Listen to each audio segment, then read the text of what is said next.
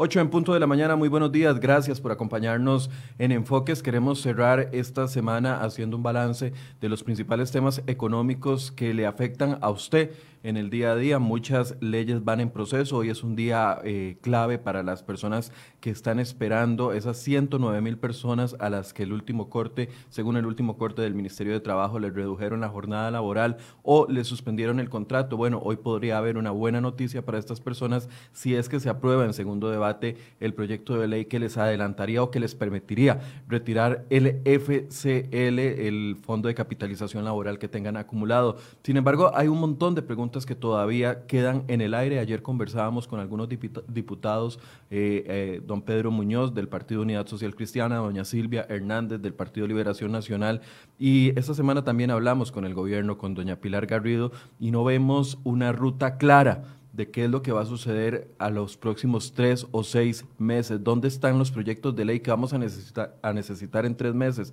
Los vamos a conocer hasta que ya estemos en el hueco. Bueno, eso es parte de las preguntas que hemos estado haciendo en estos días y que todavía no tenemos respuesta. Y para analizar ese panorama nos van a acompañar esta mañana eh, dos economistas, amigos de CR Hoy, Don Eli Feinsay, que pronto se va a conectar vía telefónica con nosotros, y aquí se encuentra en el set Daniel eh, Zúcar. Daniel, buenos días. Hola Mike, muy buenos días para ti, para toda la audiencia. Por supuesto, es un viernes que aquí ya no podemos decir que el cuerpo lo sabe, porque creo que no lo sabe. No, no, no, lo, no, lo, hemos podido eh, asimilar y muchísimo menos es el típico, no es el típico viernes previo a Semana Santa, porque tampoco estamos viviendo un momento en el cual, eh, yo se lo decía a mi papá, venía hablando con él en la mañana, de que esta va a ser una Semana Santa que no nos vamos a dar cuenta que ni va a ser Semana Santa ni nada. Sencillamente. Y estamos confinados, estamos acudiendo obviamente a los protocolos de salud, pero también entre ellos tiene que ver con la cuarentena y obviamente, bueno, hoy tiene restricción vehicular y todo, bueno, una gran cantidad de medidas. Y definitivamente si tú sales hoy, yo creo que la gente no está, no, no, no creería que hoy es viernes previo a Semana Santa. Sí, eh, definitivamente el ambiente está complicado. Ayer veíamos que eh, a 11 personas subió en cuidados intensivos el, el, dato, lo cual es bastante preocupante en esta situación, porque, a ver, estábamos un poco confiados diciendo, bueno, va creciendo infectados 2, 3, 10, 9, 20, y eh, tal vez eso no generaba tanta preocupación, pero cuando al ver de que ya tenemos 11 camas de cuidados intensivos eh, ocupadas, eh, eso ya nos pone a reflexionar tal vez ojalá un poco más en serio. Mira, y, te voy a contar ya antes de entrar a los, temas que nos atañen siempre de economía, eh, yo espero y aspiro que la gente esté eh, como que con los pies más en la tierra, me explico. O sea, yo, yo sé que ahorita que avisaron el tema de la restricción vehicular, en realidad hay una gran cantidad de memes que te dicen que es un poco complicado entenderla, etcétera. Bueno, en realidad el mensaje es claro, o sea, mira, si no tiene que salir, no salga, o sea, que es, que es en casa. O sea, y, y, yo creo que eh, la gente debe de entender y de mencionar de que esto no es eh, un juego, de que esto no es fácil, de que esas 11 camas, o mejor dicho, 11 personas que están en, cuidados intensivos, ojalá no pasemos de 11. O sea, gracias a Dios, en Costa Rica es de los pocos países, mira, toco madera 100 veces, en los cuales no hemos tenido fallecidos más allá de las dos personas adultas mayores como nos han mencionado. Pero mira, yo estoy suscrito a un canal de noticias internacional y, todo lo, y cada vez que se reporta algún tipo de alerta, digamos checkpoints, eh, van sacando cuántos han eh, fallecido en Francia, cuántos fallecidos en bueno, Estados Unidos, que bueno, ahora hoy eh, está explotado no solamente en temas de infecciones y contagiados, sino también en el tema de los decesos. El caso de Ecuador, creo que aquí todo el mundo ha estado, bueno, espantado con el tema de Ecuador. Vean que Costa Rica en esto hemos sido, gracias a Dios, muy privilegiados en eso, pero tampoco podemos bajar la guardia. Me parece que esa expresión cabe perfecto en esto. O sea, no podemos bajar la intensidad de guardarnos, hacer y, distanciamiento, etcétera. Y hoy escuchaba al doctor Marco Bosa de, eh, de, la Caja Costarricense del Seguro Social y él hace un punto muy importante. El próximo lunes vamos a cumplir el primer mes desde la primera detección de un caso acá en Costa Rica y él apuntaba de que en el resto de los países, en la experiencia internacional que se ha visto, el primer mes fue un mes no tan agresivo, pero que una vez pasados los primeros 30 días, la gente se descuidó y que a partir de ahí fue cuando comenzaron las curvas exponenciales de tanto de contagios como de fallecimientos. Entonces, meternos en la cabeza que lo que vamos a vivir en los próximos 30, 45 días son la clave para que no veamos las historias que está viviendo, como vos decías, Ecuador es, terrible. Mira, y, te cuento, yo sé que esto no tiene nada que ver con, economía, pero es un tema sencillo de entender. De hecho, hay, un website eh, Mike, tú lo compartiste ayer también, es un website que todos vemos que es de pantalla negra. ¿no? Eh, Federico lo tiene, tal vez lo pueda si poner. es ese mismo que tiene Fede, si lo puede poner en, pantalla. Y yo creo que cualquier persona puede entender, porque eso está prácticamente amigable para saber que ya pasamos el millón de contagios, dónde están por países, y lamentablemente la parte de los fallecidos, pero también están los, recuperados, que, es muy importante también tenerlo. Pero algo, Mike, que, es, fundamental aquí es que la gente entienda los casos que pasaron en Ecuador, los casos que están pasando en Estados Unidos, en Italia, en España, de cómo ese mismo es el, que estamos hablando. Yo también lo monitoreo eh, todos los días. Eh, ahí nos damos cuenta que prácticamente todo el planeta está eh, con el puntito rojo. Un millón treinta y nueve mil personas confirmadas con el virus, de esas 55 mil 92 eh, fallecieron según un último corte que tiene esto hace 45 minutos y unos recuperados 218 mil, que es una buena cifra. Pero para quienes hemos estado siguiendo este gráfico, vemos que esa es de la lista que crece más lento.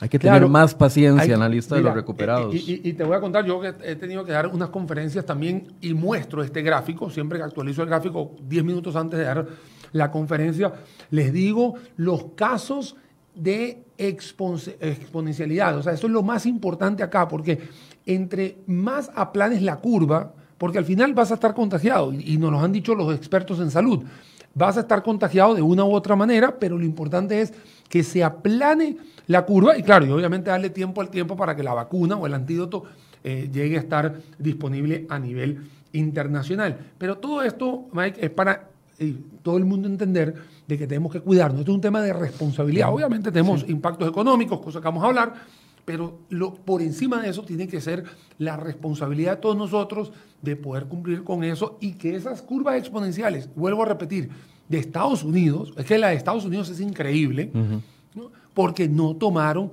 la consideración. Y mira, hay que hacerlo.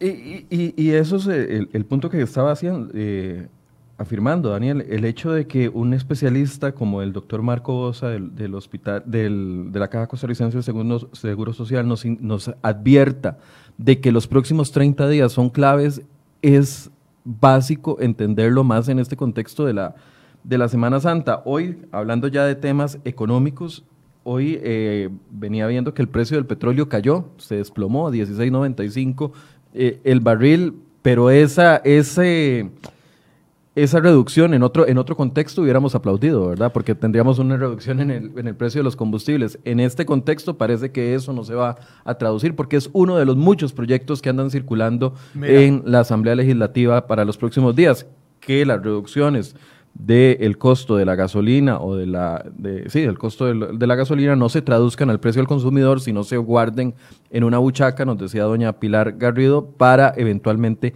financiar a las personas que queden desprotegidas después de esta crisis. Acá, acá yo lo que yo estoy viendo, Mike, es el, el procedimiento de cómo lo vas a hacer, porque primero recordemos que el barril de petróleo tiene una cotización fluctuante.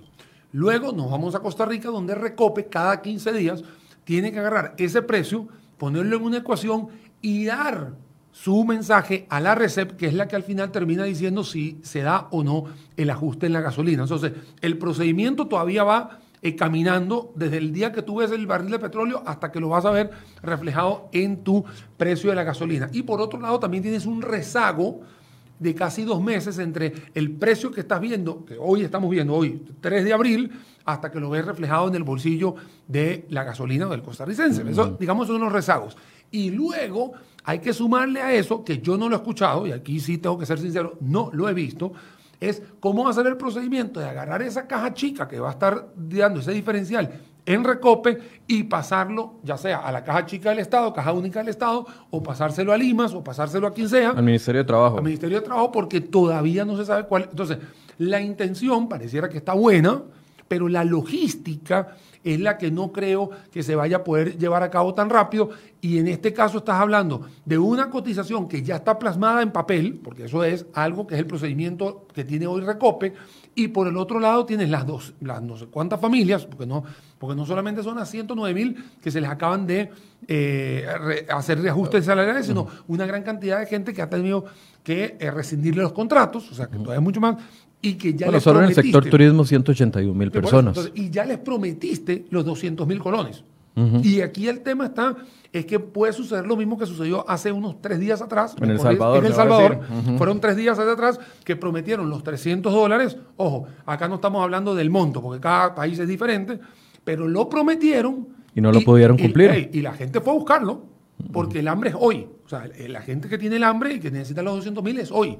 Entonces, esperar todo este tema de la logística que te estoy comentando es lo que yo veo como un atentado de haber dicho algo sin tener el argumento de cómo llegarle a ese dinero. Si tú me hubiese dicho, mira, vamos a hacer, no sé, un adelanto, vamos a imprimir dinero porque el Banco Central va a hacer alguna, alguna estrategia, vamos a buscar fondos en la, en, la, en la bolsa de valores, o sea, o vamos a hacer algún tipo de intercambio rápidamente, superávits, etcétera. Yo te digo, mira, me, podría sonar una liquidez rápida en el mercado, entonces tienes con qué pagar o tienes con qué afrontar, mejor dicho, afrontar esos 200 mil colones en los próximos tres meses, ¿no? Más o menos. Pero hoy en día tienes la promesa, la gente preguntando, porque asumo que al igual que a todos nosotros, a ustedes también les preguntan cómo vamos a hacer, y no tienen ahorita el fundamento de cómo de hecho, ese dinero. debo de confesar algo. Eh, cada mañana que abro el correo electrónico me topo eh, mensajes diferentes de distintas personas. Voy a buscar solamente los que tengo el día de hoy, no voy a leer el nombre de la persona, pero por ejemplo, una señora me escribe hoy en la mañana, ¿cómo hago para la ayuda? Porque las personas que, para las personas que quedamos de trabajo, yo sin trabajo, esta semana no tengo que comer ni para mí ni para mis hijos. ¿Y qué les puede decir uno a esas señoras? Nada, porque en este momento no hay ni una sola acción de gobierno adelantada ya, lista, cocinada, madura, para poder decirle a la gente que se quedó sin trabajo, aquí está, esta es la solución. E, e, eso es lo que a mí me preocupa y tal vez aquí ya planteo el tema general para pronto volver a eh, eh, involucrar a Oneli Feinsay. ¿Están tomándose acciones para el día a día o acciones que van a, a generar un cambio a futuro? Porque ayer conversaba yo con los diputados, como les decía al puro principio, y yo no veo dónde están las acciones para el plan para los próximos, para el primer mes de la crisis del COVID para el tercer mes de la crisis del COVID, para los seis meses de la crisis del COVID y para el cierre de años. Se lo pregunté a doña Pilar y lastimosamente no me lo supo responder. Y ayer se lo preguntaba a los diputados y me dijeron, no, es que el que marca la, agenda ahorita es el gobierno.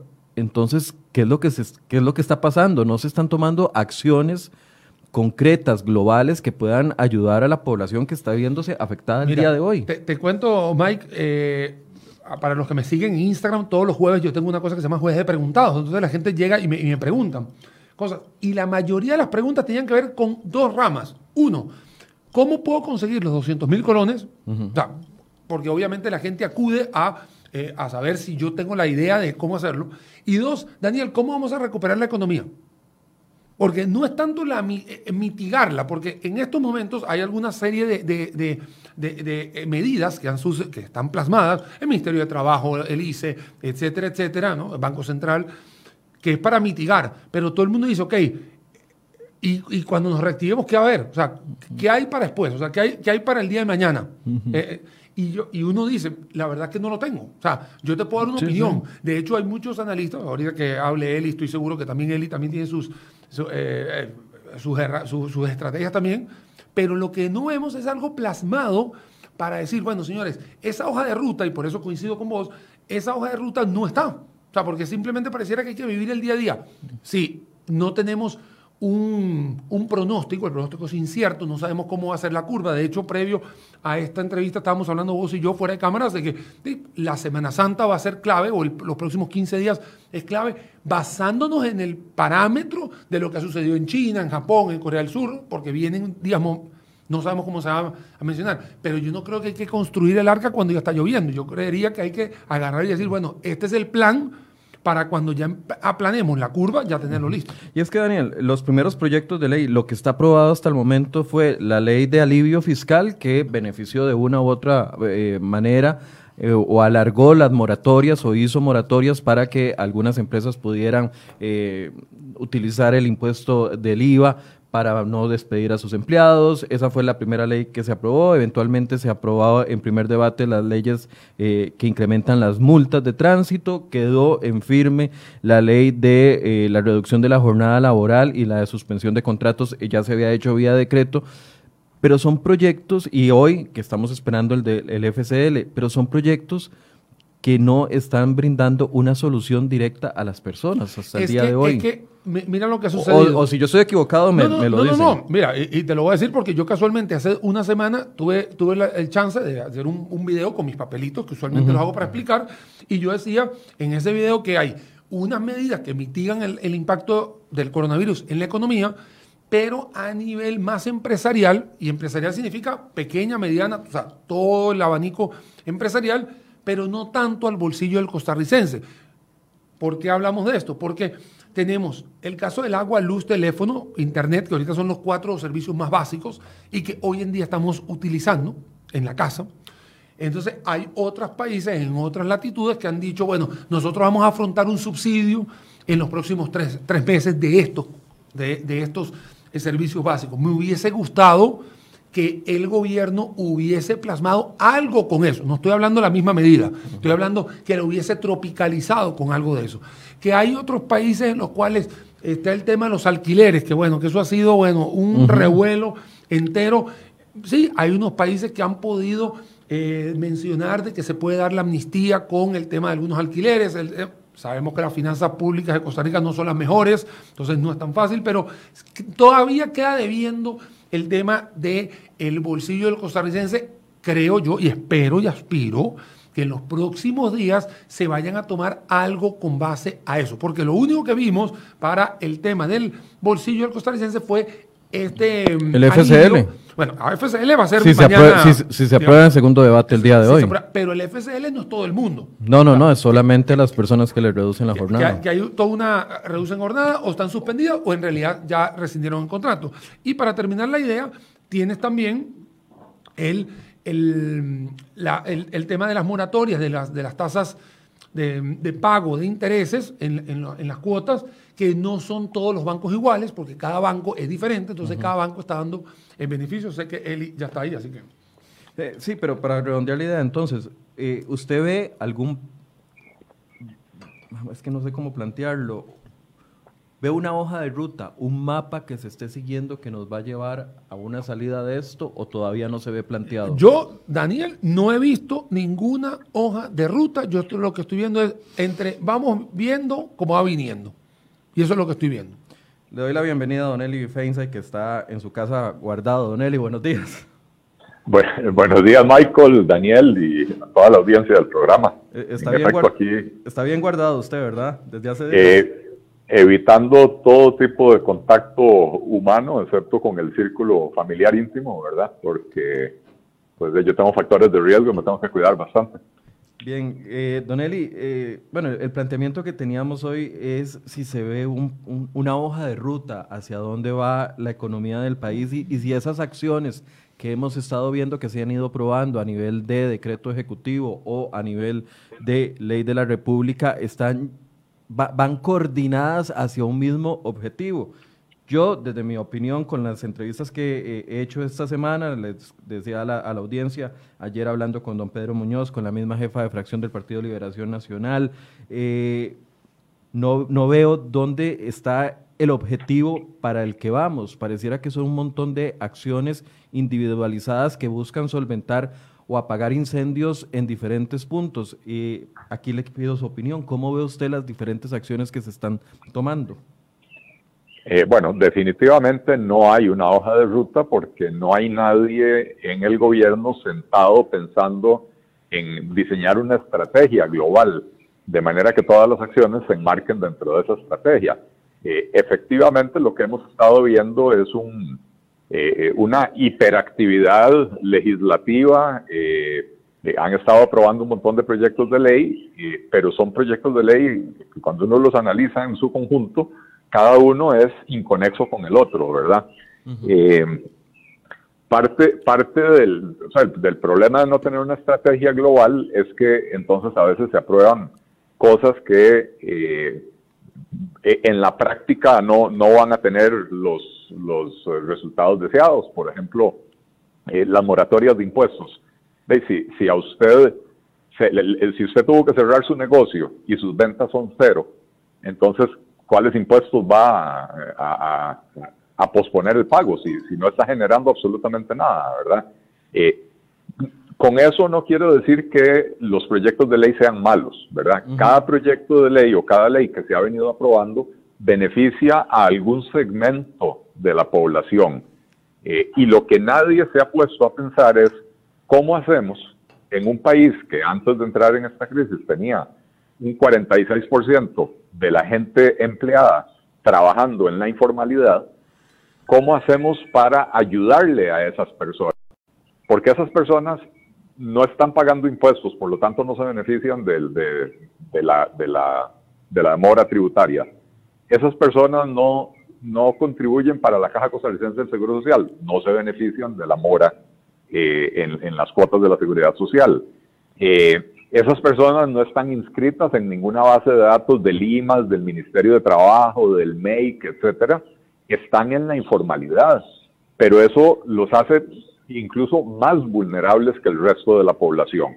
¿Verdad? La, muchacha que vende mangos en la avenida, en, en Avenida Segunda, eh, el muchacho que anda lavando carros en las casas, eh, eh, todas estas personas que viven día a día, que necesitan salir a trabajar y que viven al día, se, han quedado sin sus ingresos y no se ven beneficiados por ninguna de, esas leyes, ¿verdad? Entonces, por eso insisto, si aquí hubiera una estrategia global, estaríamos viendo cómo hacer para ayudar y rescatar a, todos los damnificados eh, y no solo a los que algunos diputados representan, ¿verdad? Porque al final de cuentas de eso se trata, porque cada diputado propone un proyecto de ley para beneficiar a, a, sus votantes o, a, quienes considera que le pueden generar más votos, etcétera, eh, sin tener una, una visión global. Eh, es, es, realmente preocupante, ¿verdad? Porque también lo otro que, que, estamos viendo, Michael y oyentes, es que por todas partes surgen eh, propuestas para subsidiar a alguien, cosa que en estas circunstancias es necesario. Ojo, no, no, no estoy diciendo que, eso está mal, ¿verdad? Pero hay un montón de propuestas para subsidiar a diferentes sectores de la población, del empresariado, de la economía. Eh, pero no hay, al no haber una estrategia global, no hay una estimación de cuánto va a costar todo esto a cuántas personas hay que beneficiar con cuáles tipos de beneficios. ¿Y de dónde va a salir la plata, además? Eh, bueno, y esa es la segunda parte. ¿De dónde va a salir la plata? Eh, el gobierno anda corriendo, buscando diferentes fuentes de financiamiento. Eh, ya se le aprobó el, préstamo con la Corporación Andina de Fomento. está el proyecto Pagar, que, se supone que genera un millón de millones de colones que originalmente era para reducir la deuda y, ahora pues se van a tener que usar para, para la atención del, eh, ¿cómo se llama?, de la, de la emergencia. Eh, eh, anda por ahí flotando en el ambiente el, el, proyecto para meterle un impuesto a los salarios. hay diferentes proyectos, ¿verdad?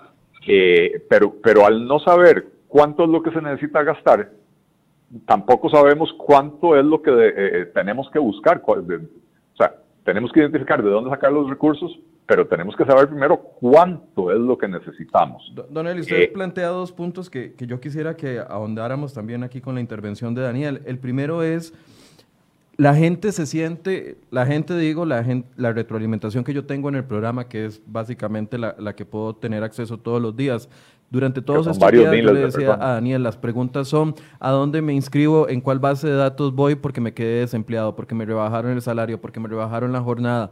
La gente está sedienta de conocer dónde está la ayuda. Sin embargo, yo traje a don Juan Luis Bermúdez la semana pasada y me dijo, todas las personas que estén afectadas por el COVID-19 en sus empleos tendrán que esperar a que se apruebe una ley porque no, en este momento no hay recursos para esas personas a menos de que quepan dentro eh, pobreza o pobreza extrema que podrían dirigirse a Limas a un proceso regular.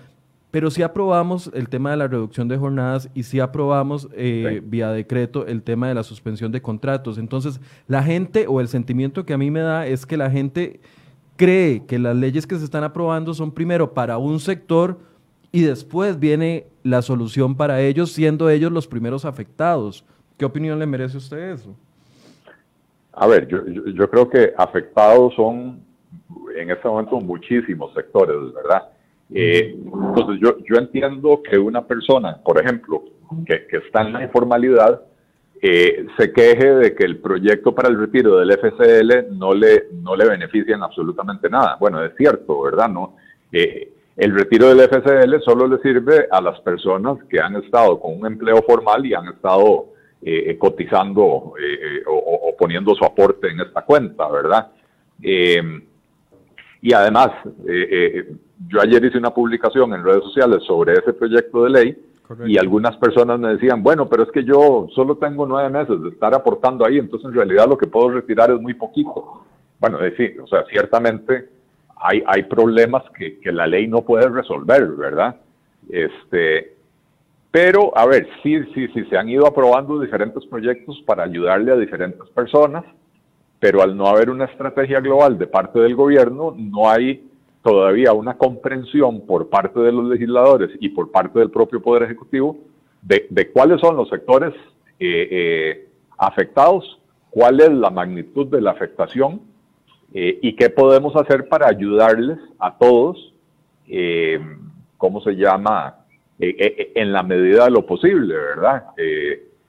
esto de ir de a poquitos es muy desesperante para la población con toda la razón, ¿verdad? Porque nuevamente, si usted le redujeron la jornada laboral o le suspendieron su contrato y se quedó totalmente sin ingresos, pero usted sabe que usted no está en las listas de Limas porque tenía un empleo,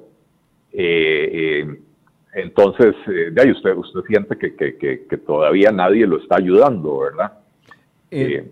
Sí, Daniel, sobre este mismo punto que eh, da Donel y mucha gente, y lo pone aquí en los comentarios, es que no puedo negarlo, se ayudó primero a las empresas y luego se dejó desprotegida a la gente. Eso ese es el sentido de muchos de los comentarios. Es que no es el sentido, es la verdad. O sea, es la verdad. Primero, a ver, yo sé que la situación es anómala. No hay un precedente que diga, eh, esta es la ruta que había que hacer o esto era la, la receta que había que tomar.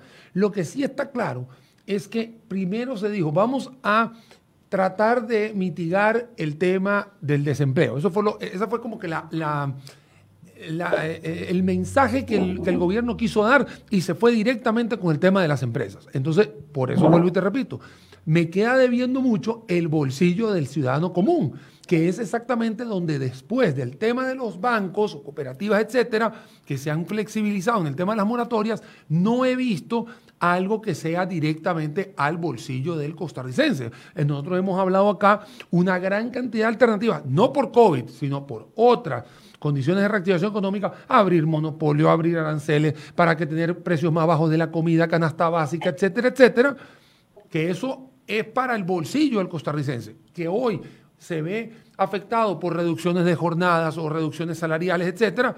Bueno, eso es lo que hay que tomar ahora que se hizo primero una cosa que después la otra. Sí, eso fue lo que sucedió. No estoy de acuerdo, ojalá hubiesen hecho al revés, pero ahora lo que tienen es que seguir haciendo más medidas, abriendo más cosas, haciendo de que el ciudadano común tenga la prioridad número uno y no tanto el tema de las empresas. Porque si usted puede tener una ciudadanía mucho más contenta, la ciudadanía va a poder consumir, así sea a través de nuevos modelos de negocio y darle un poquito de respiro a algunos sectores de la economía, no a todos, por supuesto.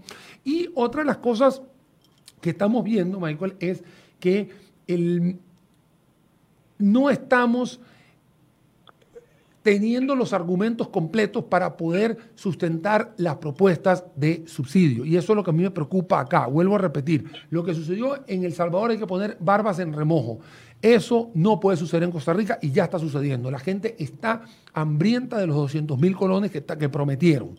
Y la gente no sabe dónde ir, no sabe dónde conseguirlos y el gobierno no sabe de dónde conseguirlos tampoco. Es, que ve, que todo es una promesa que se va a caer en el aire, está en humo, todo esto. La gente está sedienta en esto. Tú lo acabas de decir hace 15 minutos atrás, Eli también lo acaba de mencionar. Acá te vuelvo a decir, ¿cómo lo van a sustentar?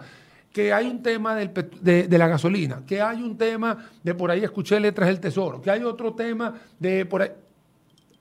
Todo está en el ambiente y en estos momentos, cuando hay mucha incertidumbre, acá es donde tiene que haber pie de plomo para decir las cosas. Lo que sucedió hace 10 días atrás con el ministro Rodrigo Chávez, que dijo una cosa y 24 horas después, aparte que fue eh,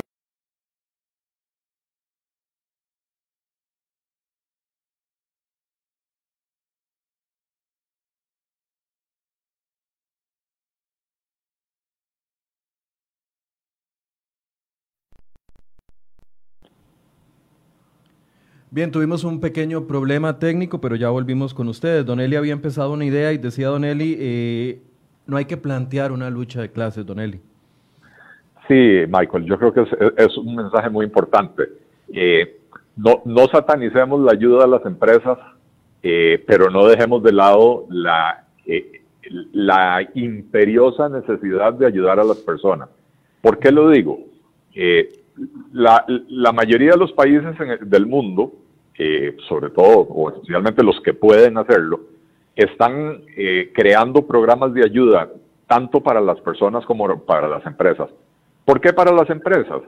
Porque las empresas generan trabajo eh, y no quisiéramos terminar la crisis, digamos, la, la parte de la emergencia sanitaria y tratar de reactivar la economía y encontrarnos con lo que yo he llamado un enorme cementerio de empresas.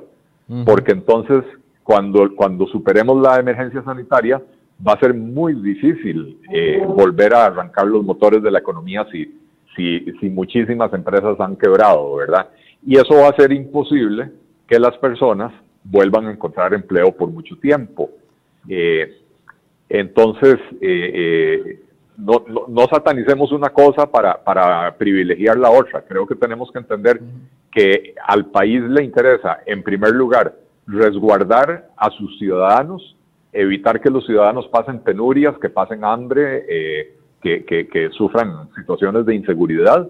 Eh, pero en segundo lugar, al país le interesa mantener vivo el tejido económico eh, que va a permitir la reactivación una vez que, que se supere la, crisis sanitaria. Claro, para los que nos están diciendo, bueno, pero es que esto tomó por sorpresa al país, etcétera, etcétera. Totalmente. Yo no estoy hablando de hace 30 días cuando tuvimos el primer caso, estoy hablando del día de hoy, de cuál es la estrategia después de 30 días viendo un proceso en el que además no hay que ponerse muy creativo, uno puede ver en las economías de los otros países lo que, lo que está sucediendo y lo que puede sucederle a las economías, tal vez no los recursos que tiene cada uno para afrontarlo, pero en este sentido, Don entonces no sería mejor haber aprobado el proyecto de reducción de jornadas y al mismo tiempo el fondo para ayuda a las personas.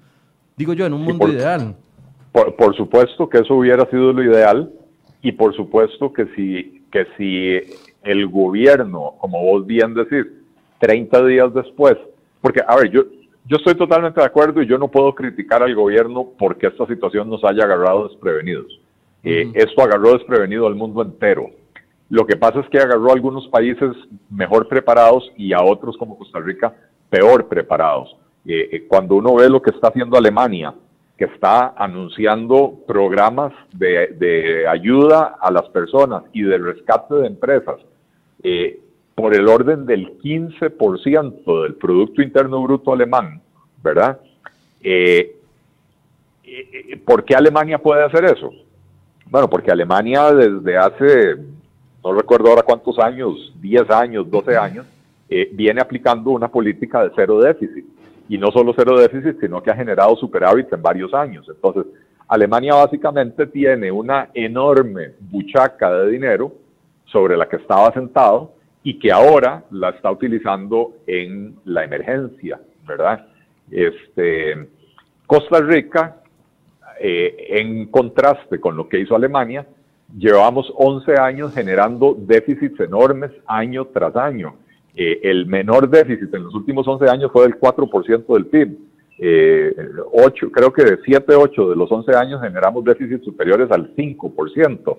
Eh, o sea, realmente nos portamos mal y ahora la crisis que nos agarra desprevenidos nos agarra además en pésimas condiciones, ¿verdad? Entonces, Costa Rica no tiene acceso a recursos eh, para, para, hacer programas equivalentes al 15% del PIB. Eh, eh, y entonces, con lo poco que hay, tenemos que arreglárnosla.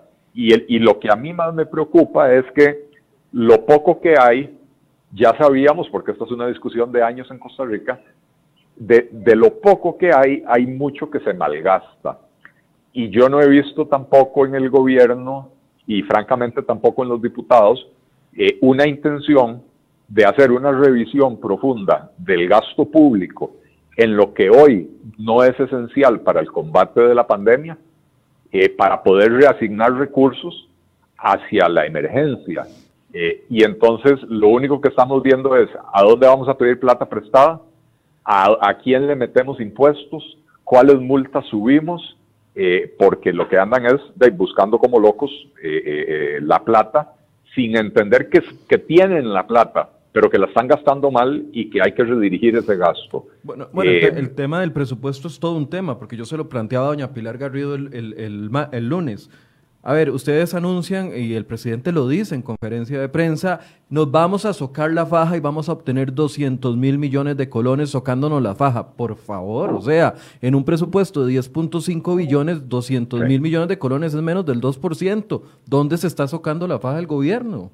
No. Eh, sí, no, no, no, no. O sea, eh, eh, hay muchísimo más que se puede hacer, ¿verdad? Muchísimo más que se puede hacer pero eh, definitivamente tenemos un gobierno que no, de hecho lo, dijeron abiertamente, Michael, cuando, cuando se les cuestionó sobre el, famoso plan pagar, ¿verdad? Y los mil millones de dólares, eh, perdón, eh, millón de millones de colones, millón de millones de colones, este, que, que, si eso era realmente para la atención de la emergencia y, y confesaron cándidamente que, que, bueno, que una parte sí, pero que otra parte era para poder garantizar eh, el gasto público, para poder mantener el gasto público sin tocarlo.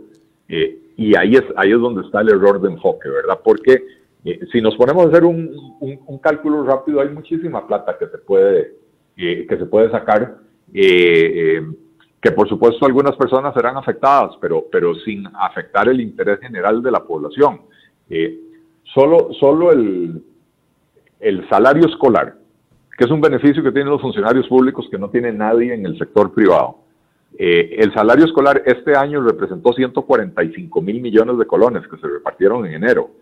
Eh, y eso solo en el gobierno central, ¿verdad? Cuando le sumamos de todo el resto del aparato gubernamental, probablemente superamos los 300 mil millones. Eh, pensiones de lujo, yo sé que se han, se han ido introduciendo modificaciones para cobrarles eh, eh, impuestos o, reducirles las pensiones, pero sigue habiendo pensiones de 8, 9, 10 millones de colones. Bueno, yo creo que durante la crisis debería de ponérsele un tope a las pensiones, agarrar y decir, bueno, eh, por los próximos tres meses o seis meses, la pensión más alta que se va a pagar va a ser de 2 millones de colones o 2 millones y medio de colones. y entonces todo lo que se ahorre ahí, dirigirlo al fondo para ayudarle a la población. Eh, eh, hace años venimos discutiendo por qué el pueblo costarricense tiene que financiar al Banco Popular con el aporte del 1,25% de los salarios en, las planillas. Es plata que va eh, a, a, capitalizar el Banco Popular. Bueno, este sería un buen momento de eliminar esa capitalización y yo lo que haría es dirigir ese 1,25% en lo que resta del año al fondo de ayuda a la población y a partir de enero del próximo año eliminarlo por completo, ¿verdad? Que ese, ese, dinero eventualmente va a, las pensiones complementarias de las personas, entonces que vaya directo a las pensiones complementarias sin esa parada en el Banco Popular. Ah, hablemos de... Perdón, Don Eli, iba a terminar la idea. No, no, lo, que quería dar a entender con esto es, que, hay, opciones hay un montón de opciones de donde se puede conseguir cantidades significativas de dinero. Eh, eh, el, ministro había hecho una estimación de que con el, impuesto a los salarios eh, iban a recaudar unos 180 mil millones de colones. Eh, bueno, solo, la, solo el, salario escolar es prácticamente ese monto, ¿verdad? Eh, y, creo que es importante que, destaquemos, que, la gente entienda, que ningún país del mundo está poniéndole impuestos a la población en este momento. Ningún país del mundo pretende salir de una crisis quitándole el poco poder adquisitivo que le queda a la gente. Es un gravísimo error eh, eh, tener ese enfoque. solo a nuestro ministro de Hacienda se le ha ocurrido esa, esa idea y yo se lo preguntaba a doña Pilar. Para Ale Mora que me dice que él escuchó la respuesta completa doña Pilar, sí, doña Pilar dijo que no era suficiente un, un recorte de gasto de 2% y que estaban buscando dónde poder recortar más, pero que veía complicada la situación porque casi que la mayoría del presupuesto está comprometido para gasto corriente. Esa fue la respuesta completa, doña Pilar. Ahora, Daniel, hablemos de las fuentes de financiamiento. Ya Don Eli se nos adelantó un poco. Una de las que ha propuesto el gobierno y pareciera que se echó atrás pero no está del todo eh, quitada de la mesa, doña Pilar misma me lo aceptó aquí, es el impuesto a salarios. Claro, esa estimación que dice Don Eli de 186 mil millones de colones estaba basada en un piso de 500 mil colones salarios que pagaran eh, 500 mil o más. Pero entonces las ideas del gobierno hasta el momento han sido el impuesto al salario para financiar el asunto, el tema de la gasolina, no trasladar la rebaja de los combustibles, que ya, lo dijimos ya lo dijimos, la utilización de superávits, que ya algunos pegaron el grito al cielo, hasta hubo un editorial de parte de las universidades públicas, y la otra es deuda. Mira, acá el tema es así, mira. Yo siempre lo he dicho que si el problema es dinero, entonces no es un problema, es una situación. Entonces aquí lo que se necesita es dinero. Entonces, el dinero hay que buscarlo en donde esté sobrando, que son los superávits, ¿no? Y sé que las universidades pegaron el grito. Por supuesto. obviamente el dinero hay que buscarlo porque van a venir las ayudas internacionales, porque en esto sí hay que estar claros, tanto Banco Mundial, Fondo Monetario, etcétera, han dado su brazo de benevolencia en este caso y han dicho, bueno, vamos a ayudar a muchos países del mundo. De hecho, ni siquiera están hablando de Costa Rica, sino están hablando ya de regiones completas, tanto, tantos miles de millones de dólares para Latinoamérica, para Europa, África, etcétera. Entonces, por ahí van habiendo algunas, algunas fuentes de financiamiento que van a estar llegando, pero eso es algo que es la deuda. Me llama mucho la atención de que hayan retirado el proyecto de la mesa, no sé si lo guardaron o no, que era el tema de la titularización de las utilidades del INS ¿no? Lo, tuvieron que cambiar porque la Contraloría les dijo en primera instancia que no. Bueno, eso para mí era algo que, mira, era, era un tiro al piso. Eso en realidad es muy fácil. era, era súper fácil y súper líquido de poderlo recibir. Me pareció muy raro que lo hayan eh, sacado, digamos, del entorno, lo pueden haber modificado mientras... Eso eran aproximadamente unos 500 millones de dólares.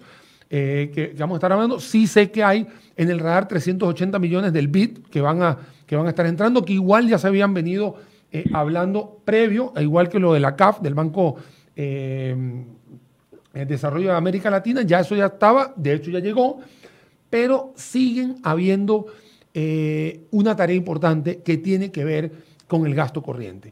Así como lo está diciendo él, y yo vengo a hacerle un highlight nuevamente a esto.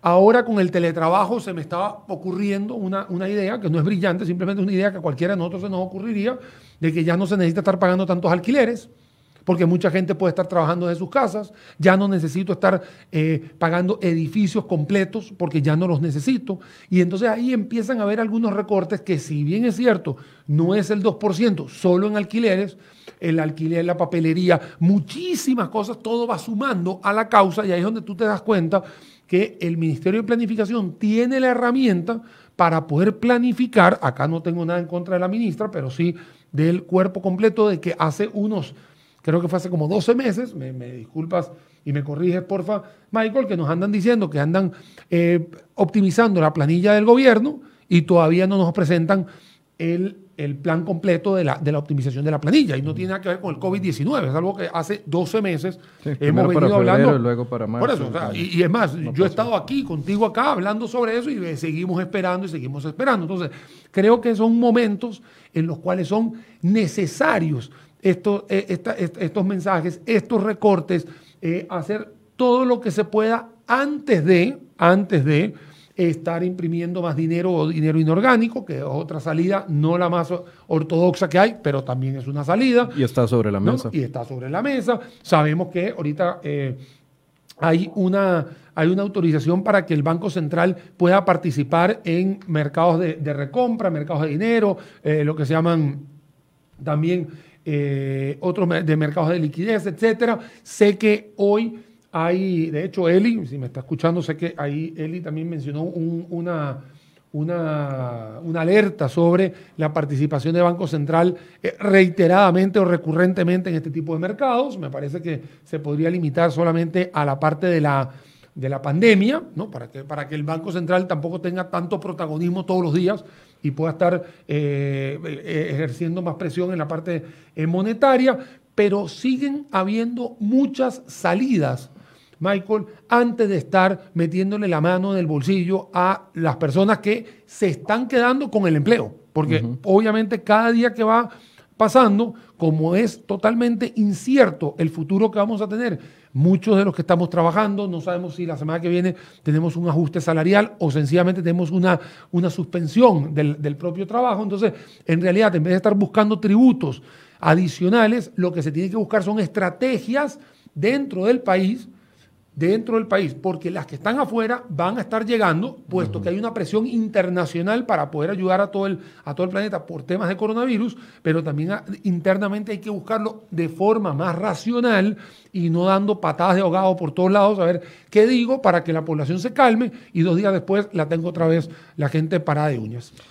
Don Eli, sobre las fuentes de financiamiento, porque básicamente el impuesto al salario, si es que eventualmente avanza con, eh, con ese monto que mencionó el presidente de un millón cien mil, y el tema de la gasolina, al fin y al cabo, son impuestos que nos sacan. No se está metiendo la bolsa primero, el gobierno, no se está metiendo primero el gobierno la mano en su bolsa, sino que nos la está metiendo primero en las bolsas de los costarricenses. Así es, es que, es que eh, esa, lamentablemente esa es la mentalidad imperante en el, en el gobierno, es eh, que la población se sacrifique, no importa que esa población es la que ha eh, perdido el empleo, le han dado jornadas laborales reducidas, le han dado suspensión de los contratos laborales, nada de eso importa, que la, que la población se sacrifique para que el sector público no tenga que hacer un gran sacrificio, ¿verdad? Este, y eso, y eso definitivamente no está bien y, reitero lo que dije en mi intervención anterior. Ningún país del mundo pretende salir de la crisis económica que va o que está generando el, el coronavirus metiéndole impuestos a la gente. Por el contrario, lo que están haciendo es recurriendo a los ahorros que tenían los gobiernos, recurriendo a la capacidad de endeudamiento del gobierno, para, eh, para poder ayudarle a la población a llevar la, la, cuarentena, digamos, de la mejor manera posible y permitir que cuando esto se termine haya un tejido empresarial lo suficientemente sano y robusto para que la economía pueda rebotar rápidamente. Eh, definitivamente hay que, hay que exigirle al gobierno un mucho mayor esfuerzo por la parte del gasto público eh, y lo otro es nuevamente, ante la falta de una estrategia, eh, estamos corriendo a ver si, como decía, eh, como decía Daniel, eh, que el BID nos preste tanto y la Corporación Andina de Fomento tanto otro.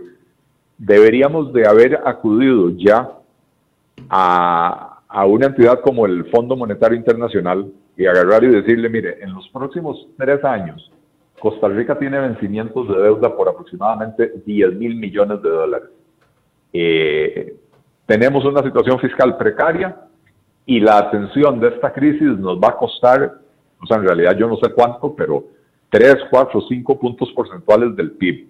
No estamos en condiciones de enfrentar todo simultáneamente. Entonces, ¿qué necesitamos? Necesitamos un préstamo de 10 mil millones de dólares o 15 mil millones de dólares en condiciones blandas que nos permitan, uno, canjear esa deuda que se nos vence en los próximos tres años y dos, eh, y más importante el dos que el uno, y dos, atender la emergencia en este momento. Eh, yo, no, yo no soy tan optimista como Daniel con respecto al tema de la ayuda internacional. No perdamos de vista que esta, eh, esta pandemia está arrasando las economías de todos los países del mundo.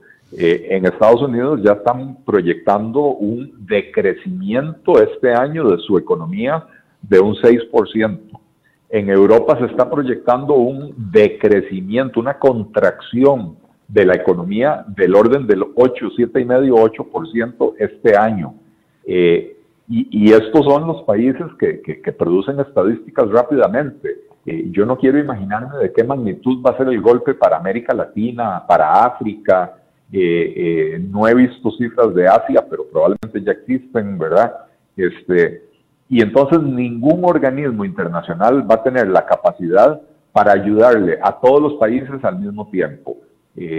Esto va a requerir, al final de cuentas, de un, esfuerzo como el que hizo el mundo después del, de, la Segunda Guerra Mundial, con los acuerdos de Bretton Woods, cuando se creó eh, todo, este, todo este mecanismo, ¿verdad?, del, Fondo Monetario Internacional, Banco Mundial, etcétera, eh, va a requerir de una coordinación internacional eh, muy significativa para que los países del mundo se pongan de acuerdo y, y se ayuden mutuamente pero todavía no estamos en esa etapa y Costa Rica no puede sentarse a esperar al próximo Bretton Woods a ver de qué manera nos beneficia.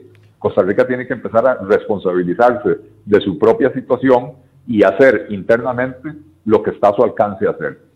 Si nosotros vamos al Fondo Monetario Internacional con un planteamiento de esa naturaleza, es muy probable que el Fondo Monetario Internacional va a decir, bueno, yo le presto la plata, pero a cambio le exijo ciertas condiciones y esas condiciones usualmente van asociadas a poner las finanzas públicas en orden. Eh, y eso es lo que precisamente el gobierno no quiere. El gobierno está buscando más bien quién le preste plata sin condiciones o con la menor cantidad de condiciones posibles y a quién meterle la mano en el bolsillo para no tener que hacer los ajustes. Eh, algunas personas nos preguntan varios temas, pero uno de estos es lo, lo del tema de los superávits. Efectivamente, los superávits se pueden recuperar. O sea...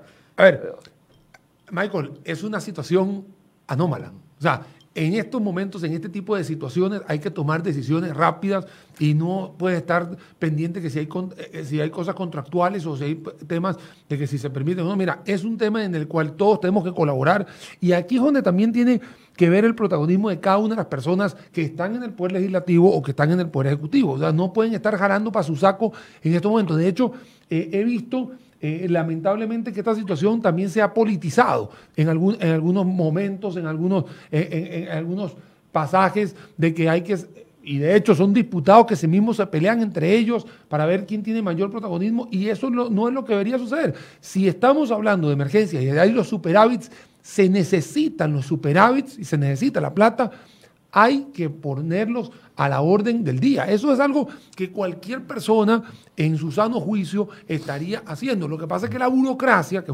es, la peor enfermedad que tenemos nosotros, ni siquiera el COVID, es la burocracia es lo que nos mata. Nos mata la, burocracia de que no pasa esto, que te jala para un lado, que se necesita aprobaciones, que no sé qué. Y en realidad estamos en un momento de emergencia donde hay que tomar la decisión muy rápida. El señor coronavirus se mueve y está haciendo desastres. Ah, vean cómo, y, y fue con lo que empezamos el, programa, Michael. La curva exponencial que hay en Estados Unidos ha hecho que Donald Trump haya tenido que tomar decisiones, bueno, de la noche a la mañana, un, día dijo una cosa y 24 horas después tuvo que tomar una decisión todavía mucho más radical, que fue el domingo pasado, que movió todas las bolsas, tanto Nikkei como Shanghai, en el cual digo, 30 días de cuarentena.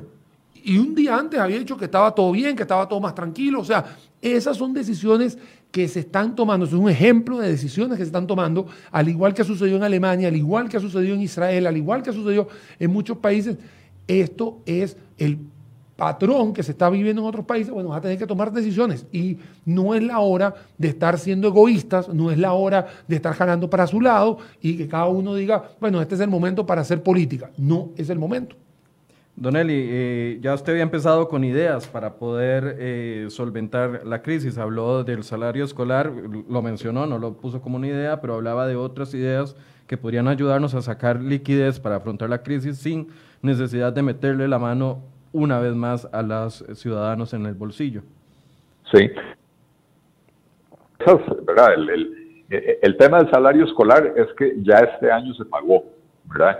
Eh, pero entonces debería eh, estimarse cuánto va a ser el salario escolar del próximo año, eh, tomar la decisión de cancelarlo, de no pagarlo, y entonces obtener ahora un crédito, ahí sí, que se va a pagar en el nuevo presupuesto de la República con lo que hubiera sido el dinero destinado a las, a las, eh, al salario escolar, ¿verdad? Porque nuevamente estamos hablando de 145, 150 mil millones de colones solo en el gobierno central y hay que estimar cuánto es en el resto del gobierno descentralizado, ¿verdad? En las, autónomas, las empresas estatales, etcétera. Eh, eh, el, tope que, que, yo mencionaba a las pensiones de lujo, yo sé que no es una cuestión fácil y no es popular, pero bueno, estamos en una situación de emergencia, entonces yo pondría un, un tope temporal mientras dura la declaratoria de emergencia, ninguna pensión se paga más de X monto y entonces todo lo que se ahorre va a alimentar el fondo de ayuda a la, a la población. Hablábamos del 1 del uno y cuarto por ciento que se le cobran las planillas eh, para capitalizar el Banco Popular. No, ese dinero ahora, de aquí a diciembre, hay que ponerlo en el fondo de ayuda para las personas eh, y a partir de diciembre, a partir de enero, eh, el dinero va directo a las operadoras de pensiones y no a capitalizar el Banco Popular. Podemos agarrar el, parte del 10% de las utilidades de los bancos estatales que se destina a fondear al Infocop, eh, que esto es básicamente plata regalada para que, para que Infocop le preste a las cooperativas, eh, se, les destina un 10% de las utilidades de los bancos estatales.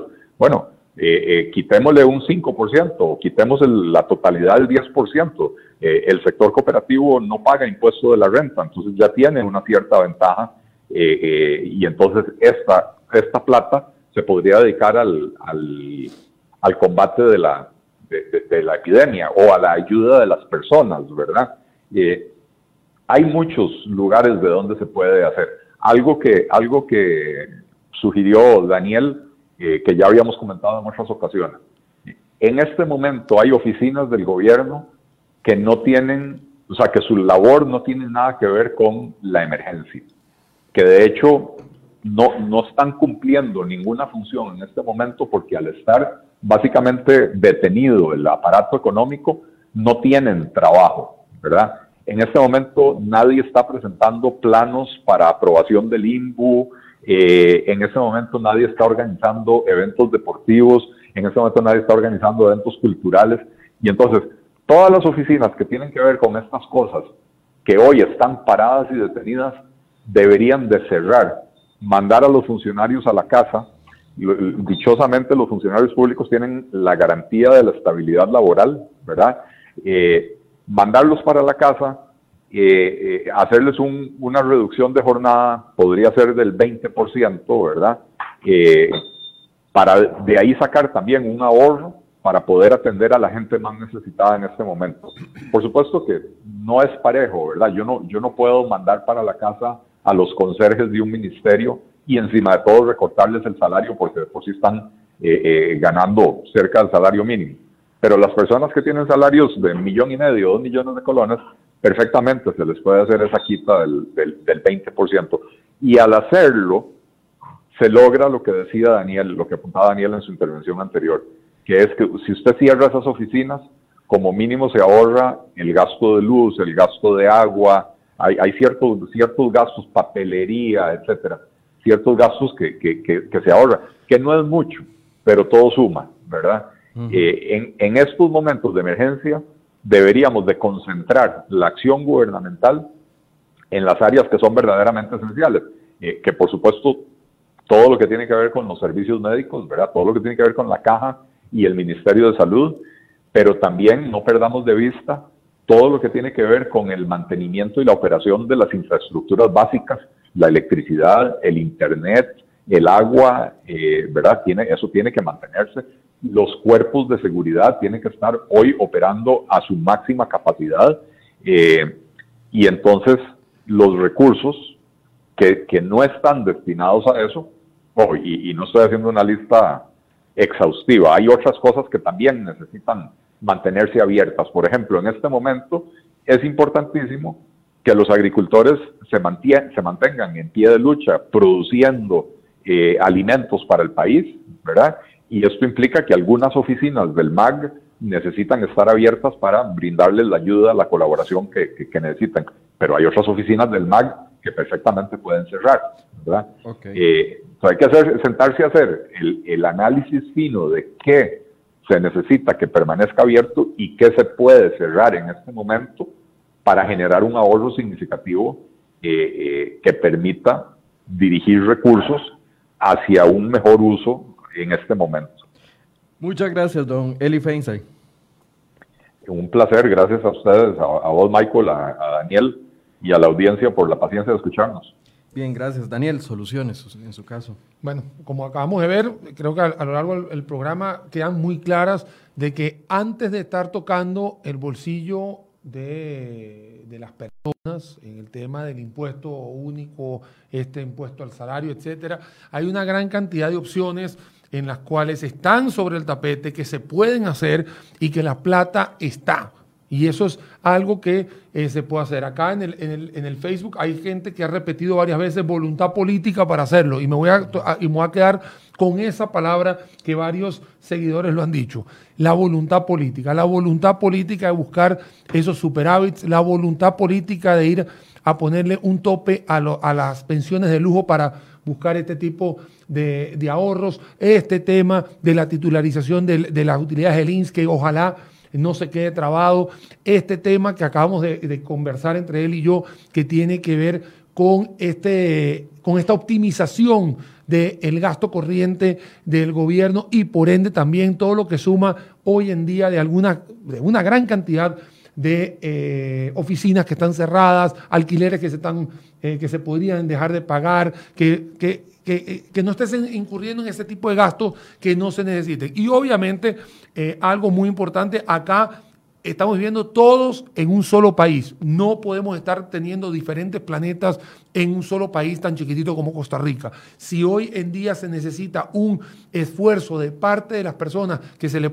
de parte de las personas, digamos, del sector público, que haya que ajustarse los salarios, porque haya que hacer todo esto, bueno, hay que hacerlo. Es un momento en el cual no es un momento que se estaba planificando. Esto no es algo que todo el mundo decía, ah, esto va a suceder. No, esto llegó, eh, van a ser unos par de meses más, según los, los, parámetros que hemos visto en los otros países. Es un esfuerzo que es de todos los ciudadanos que vivimos en Costa Rica. Las alternativas sí están, pero me quedo con lo que dijo, eh, con lo que han dicho varios internautas, voluntad política para poder hacer todo esto. Bien, gracias a Daniel Zúcar y eh, Fede, ¿tenemos el pantallazo? Sí, quiero, quiero mostrarles, cuando ustedes hablan, abran CR hoy en sus teléfonos celulares, les va a salir ese icono que pueden ver ahí, a mano derecha abajo. Cuando circulo, usted hace clic ahí y puede ingresar, pone en donde termina su número de placa, ahí donde dice seleccionar, y le va a aparecer los horarios de eh, las restricciones que aplican a partir de hoy a las 5 de la tarde hasta el lunes 13 de abril. Entonces es una herramienta que estamos facilitando para la versión eh, móvil, para los teléfonos celulares, para que usted pueda ingresar ahí y poder eh, reconocer cuándo le toca circular o no para que se vaya a evitar la multa que ahorita es de 22 mil colones, pero si queda en firme hoy aprobado el proyecto de ley y el lunes lo publican en la Gaceta Digital, la multa va a ser de 107 mil colones. Así que evítese ese problema. Y otra cosa que quiero decir antes de concluir, a ver, ser crítico con el gobierno no es ser antipatriota. Si un gobierno está buscando impuestos para financiar una crisis, como lo explicaba Don Eli lo explicaba Daniel, ningún país está imponiéndole impuestos a sus ciudadanos en plena crisis. Ser crítico de eso no es ser antipatriota. Ser crítico de las acciones del gobierno no significa que uno no apoye de una u otra manera algunas otras acciones que sí van bien intencionadas, pero la labor de la prensa, así como la labor de los partidos políticos, es el control político. Entonces, no se sientan eh, ofendidos si alguien no apoya una de las medidas del gobierno. Acá no apoyamos una medida a impuesto a los salarios porque la gente está siendo muy afectada en este momento y hay casas donde ahorita hay tres o cuatro desempleados. Esa no es la forma. El ahorro, la, la revisión de los presupuestos, ahí hay una tarea que hacer y por eso insistimos en ella. Daniel, gracias por habernos acompañado. Gracias a ti, no me quiero despedir sin decirles a todo el mundo, señores, protocolos de salud, higiene, distanciamiento, alcohol en gel, lavado de manos, por supuesto, cuídense mucho, quedarse en casa, obviamente, como se lo dije a Michael anteriormente, el tema de la, de la restricción es un poquito complicado, sé que está la aplicación móvil de Cerroy, pero si usted se queda en casa, créame que no va a estar pendiente de muchas cosas. Muchísimas gracias por la invitación, Michael, espero verte pronto. Muchas gracias y muchas gracias a ustedes. Los esperamos el lunes eh, en el noticiero a partir de las 7 y 20. Buenos días.